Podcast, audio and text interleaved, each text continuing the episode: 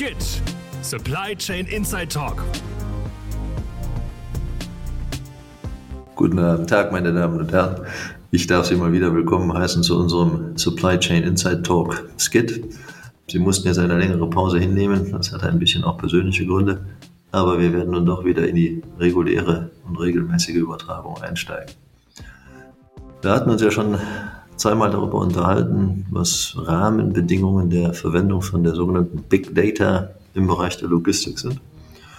Und wir haben heute das außerordentliche Vergnügen, mit Herrn Stefan Tömmes von der Transoflex, inzwischen AG, einen wirklichen Fachmann auf diesem Gebiet zu haben, der mit seinem Unternehmen ein Projekt gestartet hat, das in diesem Zusammenhang sicherlich sozusagen die Kernpunkte ein wenig dessen beleuchtet, um was es uns geht. Und wir werden mal versuchen, in der üblichen Sendezeit, die wir so in Anspruch nehmen, Ihnen das zu verleihen. Lieber Stefan, ich danke dir sehr für deine Bereitschaft, hier mitzuwirken. Ich freue mich außerordentlich darüber, dass wir Gelegenheit haben, sowas mal zu besprechen.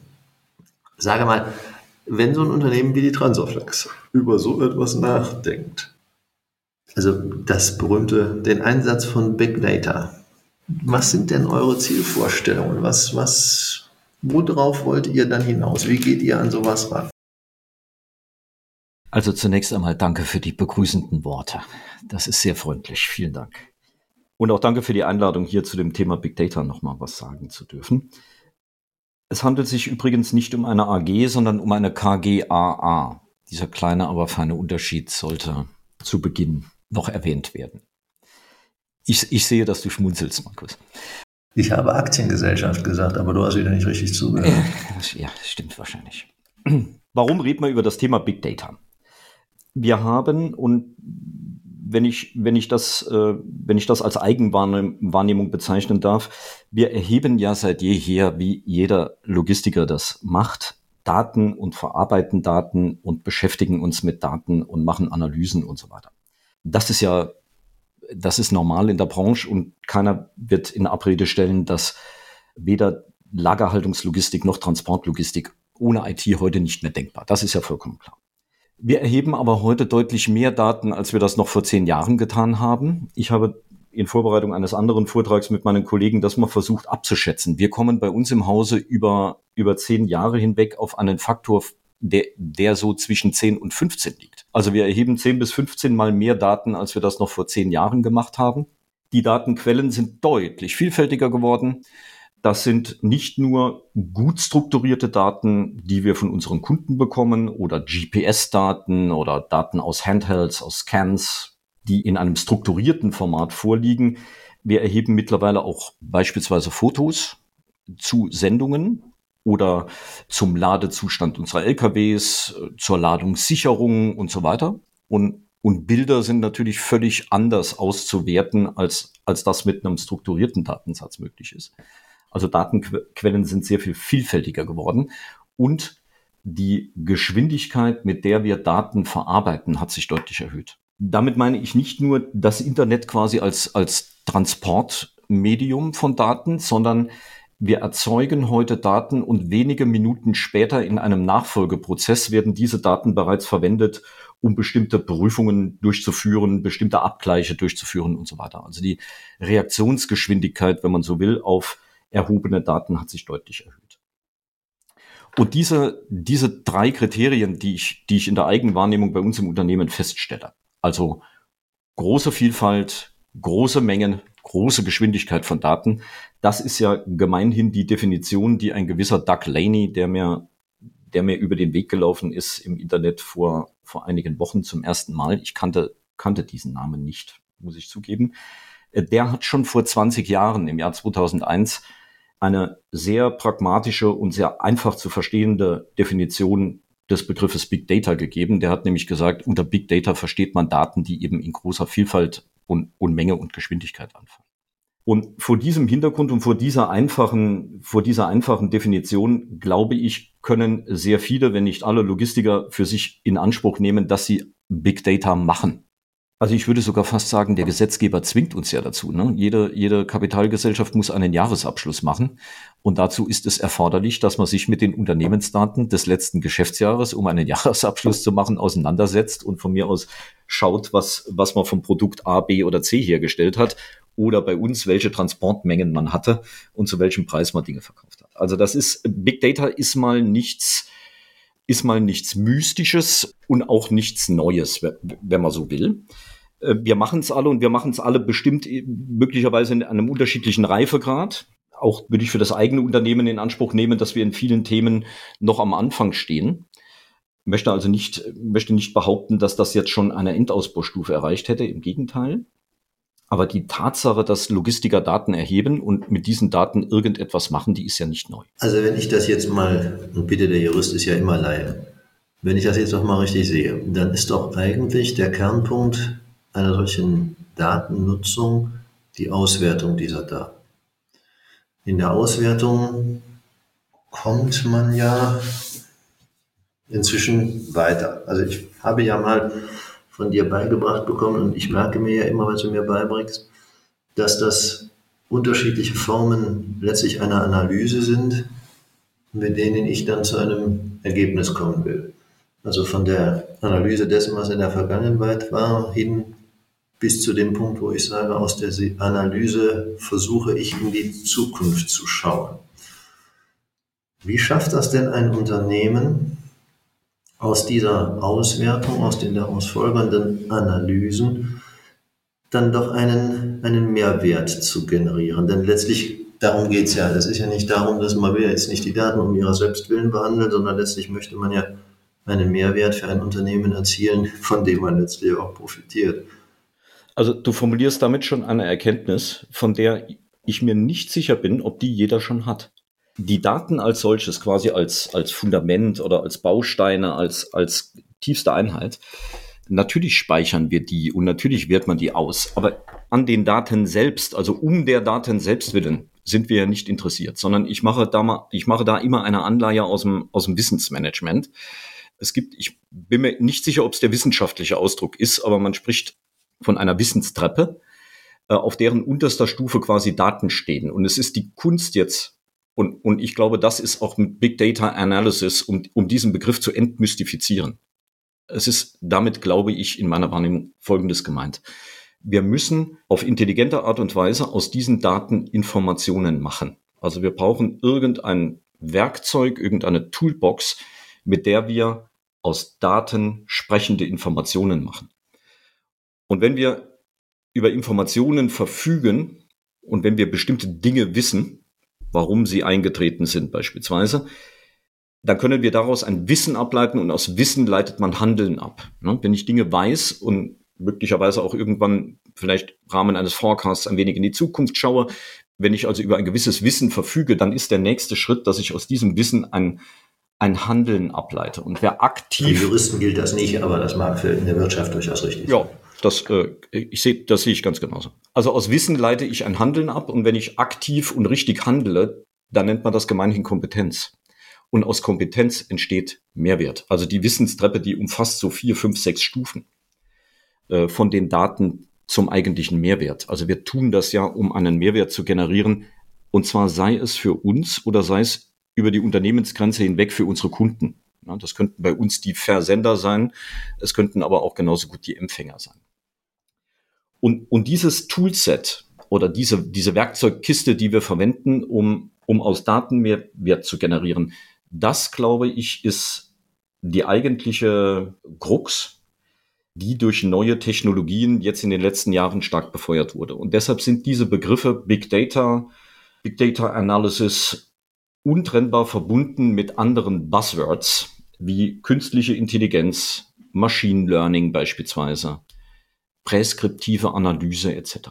Und ich versuche, und das mache ich bei uns im Unternehmen intern einerseits, an dieser Entmystifizierung dieser Begriffe ein bisschen mitzuarbeiten, indem ich versuche, konkret klarzumachen, welchen Mehrwert es uns im eigenen Hause bringt und welchen Mehrwert es unseren Kunden bringt und, und den Kunden unserer Kunden bringt.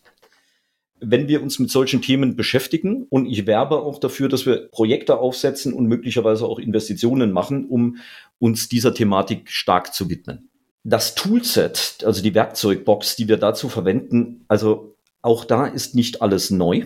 Die in der, in der Statistik oder in der, in der, in der Analytik kennt man seit vielen, vielen Jahren diese Unterscheidung zwischen deskriptiver Analyse, also im Prinzip der Fragestellung, was ist denn im letzten Monat oder im letzten Quartal, im letzten Geschäftsjahr, was ist geschehen? Also man macht eine vergangenheitsbezogene, einen vergangenheitsbezogenen Rückblick, beschäftigt sich mit den Zahlen, bildet KPIs, bildet Relativziffern, macht vielleicht Ausreißer sichtbar etc.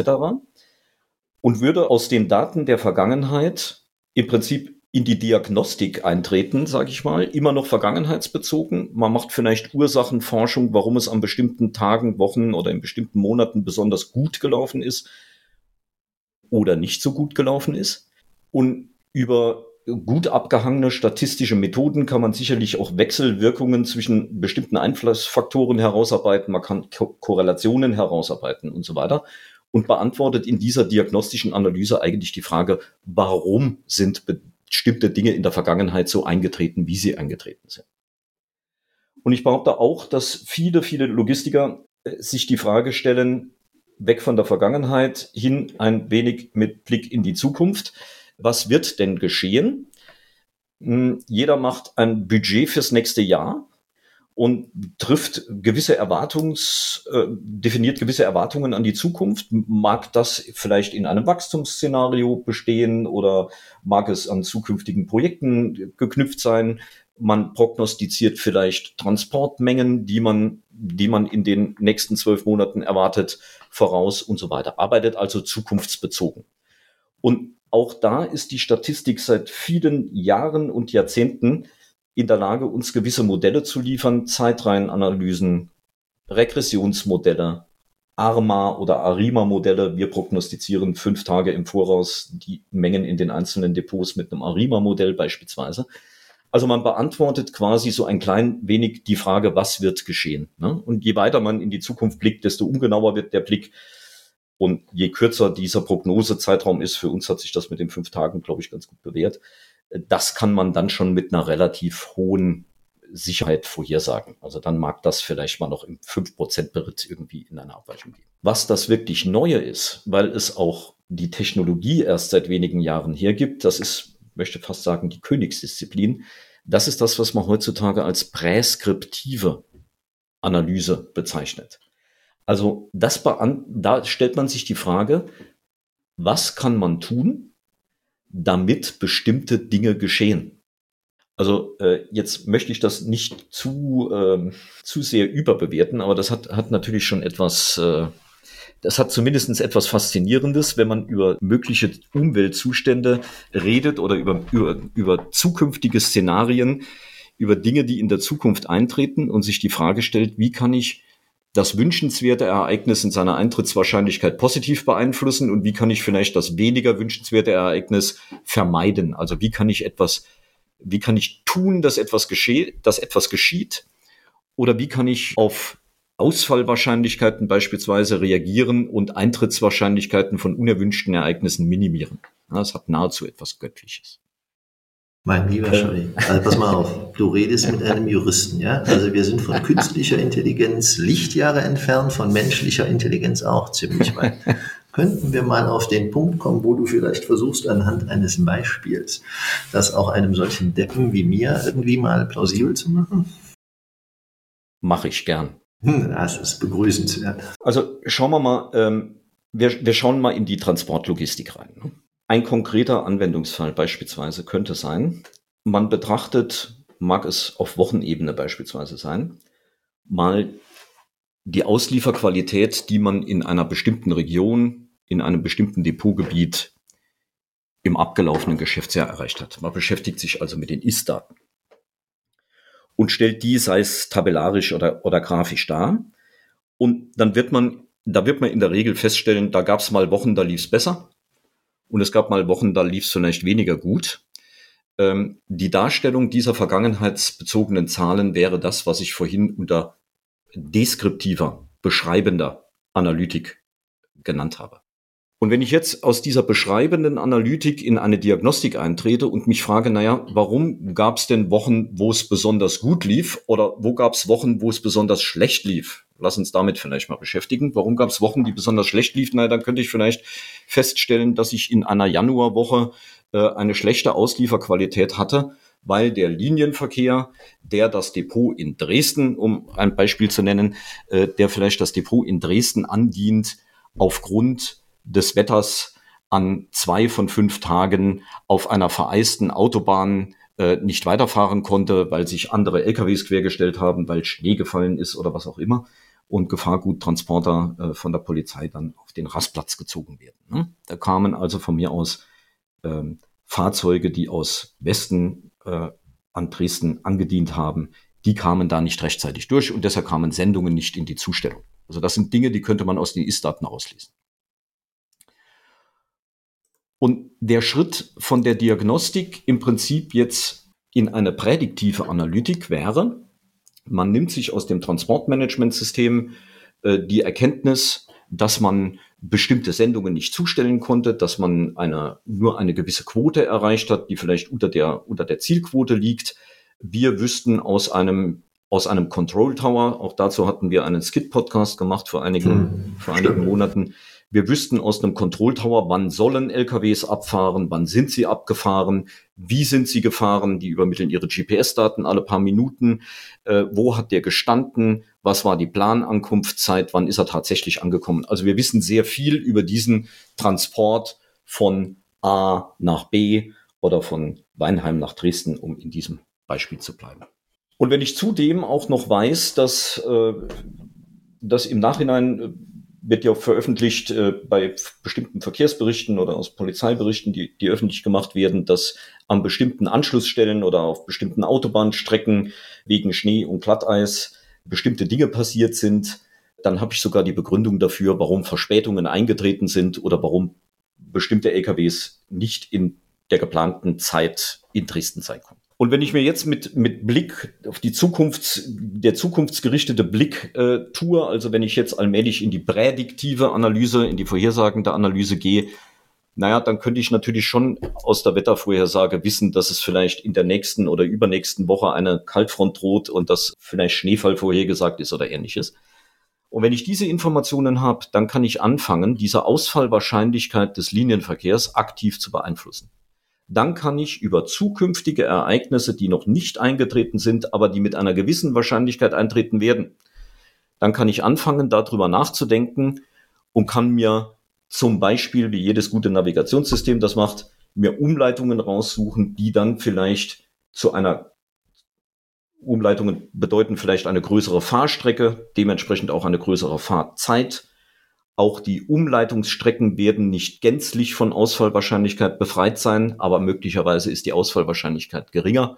Also ich kann gewisse Abwägungen treffen und kann gewisse Dispositionen treffen, bevor der Stau eintritt und bevor das Verkehrsereignis eintritt und bevor sich die portugiesischen, spanischen und französischen LKWs im Schnee in Sachsen im Erzgebirge ne, irgendwie quergestellt haben. Also ich kann schon Dinge machen, bevor das eigentliche Ereignis eingetreten ist. Nur eine Frage. Würde Bitte? man jetzt eigentlich erwarten, dass die Software, die diese Leistung führen soll, auch schon diese Überlegungen trifft und abwägt, das ist aufgrund der Wahrscheinlichkeiten wirklich besser, über eine Bundesstraße zu fahren als über eine Autobahn? Oder legt, der, legt die Software nur die Daten vor, anhand derer du das von mir aus entscheidest? Also das ist ja eine Frage der, der Integration. Äh, ich, hatte, ich hatte, vorhin, hatte vorhin gesagt, ich bin davon überzeugt, dass viele, wenn nicht alle Logistiker äh, sich mit Big Data schon beschäftigen. Vielleicht nennen sie es nicht so. Und wir machen es alle in einem unterschiedlichen Reifegrad, war, war meine Aussage. Wenn ich über diesen Anwendungsfall und über prädiktive Analyse oder präskriptive Analyse rede, ganz ehrlich, mir wäre das jetzt mal recht, wenn das IT-System überhaupt mal diese Eintrittswahrscheinlichkeit bestimmen würde. Ob man dann das System auch selbst Vorschläge machen lässt, wie auf eine solche Eintrittswahrscheinlichkeit positiv Einfluss genommen werden kann, Das ist möglicherweise ein zweiter Integrationsschritt. Also ich glaube, dass Vorschläge machen oder dann dritter Schritt, diese Vorschläge vielleicht sogar eigenständig umsetzen und Kommunikation anstoßen. Ich sage dir gleich, in, in welche Richtung, in welche Richtung das gehen kann. Dann hat man schon eine sehr, sehr hohe IT-Integration. Davon sind wir Jahre entfernt. Es wäre für uns ein Schritt in eine qualitative und auch in eine, ja, in eine qualitative Richtung, wenn wir uns nicht vom Schnee in Sachsen überraschen ließen, sondern wenn wir bereits darauf reagieren würden in unseren Operations, bevor das eintritt. Und lass mich einen Zusammenhang bitte ganz klar betonen. Wir sind kein Spediteur, der eine Fracht von A nach B bringt, der einen vollen LKW am Punkt A abholt und am Punkt B abliefert. Naja, bei zu macht er das auch. Ne? Bitte? Bei zu macht ihr das auch. Bei was machen wir das auch? Nebenher. Bei zu ist ein etwas mehr hochdeutsch geprägter Ausdruck, aber der ist im Saarland nicht so gebräuchlich. Nein, absolut nicht. Ja. Mir, ge mir geht es eher darum, mal klarzumachen, dass die Komplexität dessen, was man tun muss in einem Netzwerk, exorbitant hoch ist. In, in einem Netzwerk gibt es getaktete Abfahrtzeiten. LKWs können erst abfahren, wenn andere LKWs da sind. LKWs sind möglicherweise in Abholprogramme oder in Auslieferprogramme eingebunden. Wir reden über die Vernetzung von bei uns insgesamt 36 Standorten, wenn ich die, wenn ich die Transaflex Express angucke, die miteinander vernetzt sind über die Nacht. Und in, in einem Netzwerk ist es nicht so einfach möglich zu sagen, ach so, wenn der jetzt auf seiner Fahrt nach Dresden 45 Minuten mehr Fahrzeit hat, weil er irgendwie eine Umleitung fährt, die weniger, weniger ausfallgefährdet ist, dann kann man diesen LKW nicht einfach 45 Minuten früher abfahren lassen, weil er halt länger fährt. 45 Minuten früher bedeutet nämlich eventuell, dass ich in der Abfahrtsregion noch gar nicht alle Sendungen für Dresden bei meinen Versendern übernommen habe. Es könnte durchaus sein, dass wenn ich eine solche Abfahrtzeit vorverlege, ein Großteil meiner Sendungen noch gar nicht im Abgangshaus eingetroffen ist. Denkbar. Das heißt, weiß ich jetzt, dass in 14 Tagen oder in drei Wochen oder in vier Wochen solche Ausfallereignisse drohen, dann wäre das sinnvoll, mit unseren Versenderkunden in Kontakt zu treten und zu sagen, Freunde, alles, was in Richtung Osten geht, wäre gut, wenn ihr mal eure Postleitzahlbezogene Kommissionierung anschmeißt und alles, was die Postleitzahl 01 hat, und zwar eine Stunde, besser zwei, früher übergebt, weil wir werden mit diesen LKWs früher abfahren müssen. Aber sage mal jetzt nochmal die Frage. Also ich verstehe ja die Komplexität, denn auch bei mangelnder Intelligenz verstehe ich ja doch etwas von Netzwerken. Also, jetzt sagt euch die, die Software, weil ihr also eben die Vorgabe trefft, äh, in der zweiten Januarwoche wird es kalt und eisig, wir kommen nicht rechtzeitig über die Autobahn nach Dresden. Dann sagt euch die Software in Ordnung, dann ist die wahrscheinlich beste Route, ihr fahrt über die B so und so viel, das heißt 45 Minuten durchschnittliche Verspätung oder umgekehrt 45 Minuten früher losfahren, um die Ankunftstermine zu halten. Aber jetzt müsste doch und ich glaube ehrlich gesagt, das ist menschlich nicht zu schaffen. Die Software müsste doch jetzt wirklich noch ergänzend hingehen und sagen, davon sind folgende Kunden betroffen. Absolut. Ähm, also ob es die Software macht in einem ersten Integrationsschritt oder erst in einem zweiten oder dritten, das lasse ich mal dahingestellt. Einverstanden, ja. Ne? Das ist vollkommen klar. Äh, es ist die Frage, welche Kunden sind betroffen, sind Vorabholungen möglich, wenn Vorabholungen möglich sind, dann muss man die Produktionssteuerung anpassen. Man hat früher Menge im, im Abgangshaus. Äh, man muss möglicherweise Torbelegungspläne anpassen. Die Tore sind vielleicht gar nicht frei, weil sie durch andere Abholungen blockiert sind. Man wird die Schichtzeiten anpassen müssen. Man wird eine Priorisierungs- oder Prioritätensteuerung machen müssen. Man wird den Personaleinsatz anpassen und so weiter und so weiter. Also höre bitte aus meiner aus der Aufzählung verschiedener Dinge, die, die sicherlich nicht vollständig ist höre bitte heraus, Netzwerk, deshalb heißt es Netzwerk, das ist ein vernetztes System. Ein Eingriff an einer Stelle hat möglicherweise sehr viele Auswirkungen und auch sehr viele Auswirkungen auf andere Stelle über, Stellen über möglicherweise ein oder zwei oder drei Brücken. Ja? Und ich glaube nicht, dass wir jetzt versuchen sollten, eine Komplexität innerhalb dieses Netzwerks abbilden zu wollen. Und ich glaube nicht, dass wir vom Tag eins an anstreben sollten, die eierlegende Wollmilchsau zu produzieren. Das hat sich bei Projekten in der Vergangenheit eher als Umsetzungskiller herausgestellt. Sondern wir werden relativ intelligent äh, versuchen müssen, uns diesem Thema zu nähern und möglicherweise in verschiedenen Stufen, in verschiedenen Versionen zu nähern. Das heißt aber, das ist auch durchaus im Moment die Projektplanung. Denn ich weiß ja, dass ihr sowas angestoßen habt. Also ja. ihr geht durchaus hin und quasi definiert Stufe für Stufe die jeweiligen Gates, die ihr erreichen wollt. Also ja, wir werden das so tun. In dem Beispiel, in diesem Anwendungsbeispiel, das ich jetzt genannt habe. Und, und da, da möchte ich, äh, das möchte ich nochmal deutlich sagen. Das, das Beispiel, das ich genannt habe, war ein Ereignis ja. Ja? Also das war das Ereignis, Linienverkehr liegt bei Schneeflach. Also die Erkenntnis, dass es in Sachsen schneit, ist nicht neu. Ne? Das tut es schon seit vielen Jahren. Schneit es im Saarland auch? Vor, vorwiegend, vorwiegend im Winter. Im Saarland schneit es auch. Auch vorwiegend im Winter. Also insofern ähneln sich Sachsen und das Saarland. Also das ist nur ein Ereignis, das ich hier jetzt, um es zu illustrieren, heranziehe die Anzahl der Disruptionen, die in einem solchen Netzwerk wie dem unseren eintreten können, ist nahezu infinit. Also denkt doch, äh, vor, vor einigen Monaten geschehen Hochwasser in Rheinland-Pfalz. Äh, keine Zustellung möglich in, im, mhm. im Gebiet rund ums Ahrtal. Mhm. Ne? Autobahnen gesperrt. Die A61 vor Köln ist bis heute noch nicht, nicht geöffnet. Ne? Wird noch gebaut. Ähm, es könnte in Niederlassungen was passieren. Brand, Streik, Pandemie. Sage mal, Frage nach einer jetzt wirklich rein persönlichen Einschätzung.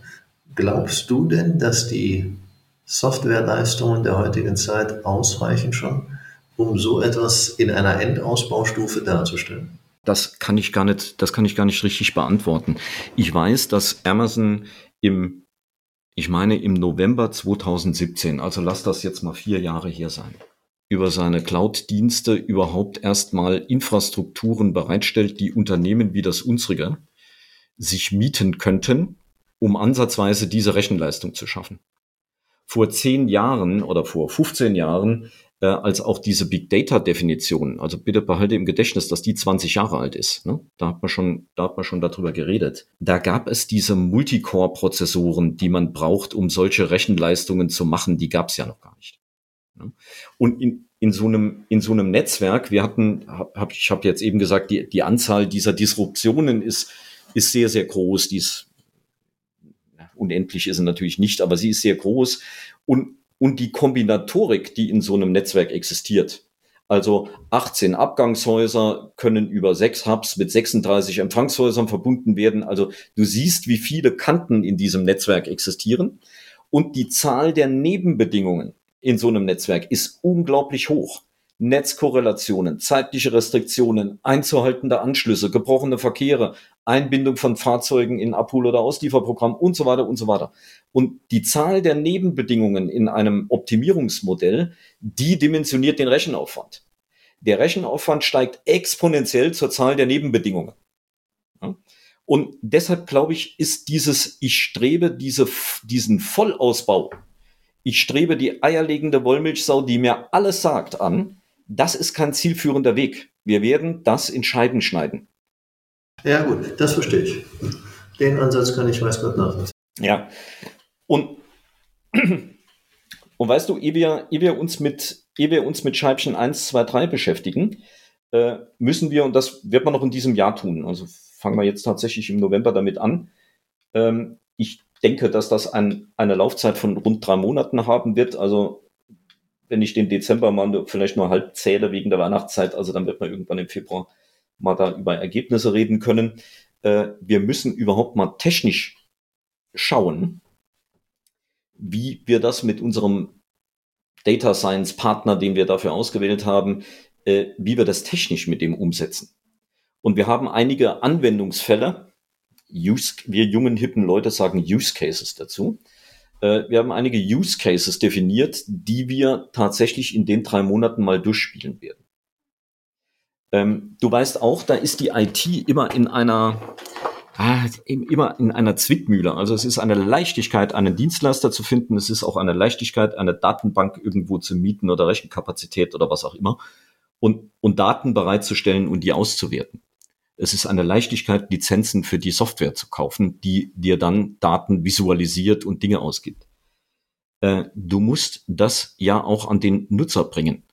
Also wir müssen mit unseren Kollegen aus dem Customer Service oder aus dem Vertrieb oder aus dem Commercial Department, wir müssen die in die Lage versetzen, mit den Ergebnissen, die diese Software liefert, im Tagesgeschäft umgehen zu können. Denn sonst bleiben wir an der Stelle, wo wir aus Daten Informationen gemacht haben, hängen.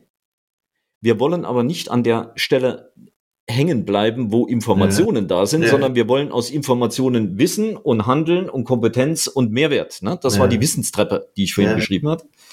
Und dieser Mehrwert, der wird halt nur generiert, wenn ich in der Lage bin, dem User, der es nachher im Tagesgeschäft anwendet, der sich möglicherweise über Dashboards, über Kennzahlen, über zukünftige, über Forecasts und so weiter, der diese Dinge für sich visualisieren und im Tagesgeschäft nutzbar machen kann, der generiert den Mehrwert.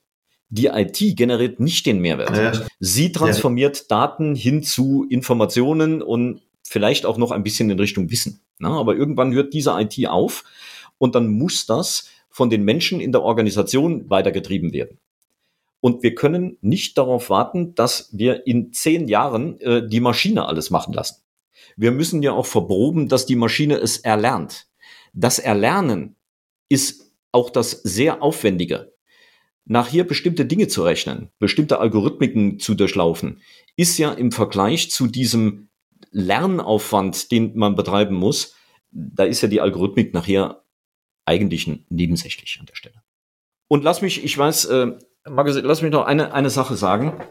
Wir, wir hören und lesen in, in den letzten Jahren auch immer von Collaborative Supply Chain Planning oder Collaborative Forecasting oder diesen Dingen diese Big Data Analysis und das, ich komme nochmal auf das Anwendungsbeispiel zurück, das hat Auswirkungen auf unsere Versenderkunden. Es wäre schön, wenn wir die Sendungen nach Dresden etwas früher hätten.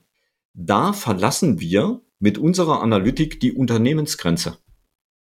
Schön wäre, wenn unsere Maschine jetzt mit unserem Versenderkunden oder mit der, mit dem Server des Versenderkunden redet und dem sagt, mach mal postleitzahlbezogene Kommissionierung und kommissionier mal bitte die Postleitzahl 1 schon morgens und nicht erst mittags. Ne? Weil wir werden in 14 Tagen den Fahrplan umstellen. Also Ermöglichung der, der Einbindung von Kundensystemen, Aufbrechen dieser Planungssilos ja. im Prinzip, ne? zugunsten eines integrierten Supply Chain Plannings das sind, na, das sind keine Nebenprodukte, sondern das sind auch Produkte aus einer Big Data Analysis. Stefan, ich danke sehr. Also ich muss gestehen, ich habe was gelernt. Liebe Zuhörer, wenn Sie das von sich aussagen können, würden wir uns außerordentlich freuen. Sage mal, ich trete dir mal direkt ein bisschen, rücke dir mal direkt ein bisschen auf die Pelle. Ähm, wir wären natürlich dankbar, wenn du uns vielleicht so in ein paar Monaten über die Entwicklung deines Projektes nochmal weiter informierst. Denn das erscheint mir ja jetzt doch ein bisschen komplexer als das, was so gemeinhin abläuft. Und es ist natürlich schon das, was wir ja auch vermitteln wollen. Was passiert denn in der Praxis? Lässt sich so etwas wirklich intern so analytisch herstellen, dass man den Mehrwert mal für das eigene Unternehmen bekommt und schafft man es wirklich in die weitere Stufe zu gelangen, dass man es auch auf die Kunden anwenden kann und damit das System dann wirklich komplettiert. Also nochmals vielen herzlichen Dank, lieber Stefan. Ich hoffe, wir hören uns demnächst an dieser Stelle wieder. Meine Damen und Herren, ich danke Ihnen für die Aufmerksamkeit. Ich hoffe, Sie fanden es nicht zu langweilig. Mich hat es jedenfalls sehr interessiert. Und ich freue mich, Sie beim nächsten Mal wieder begrüßen zu dürfen. Tschüss.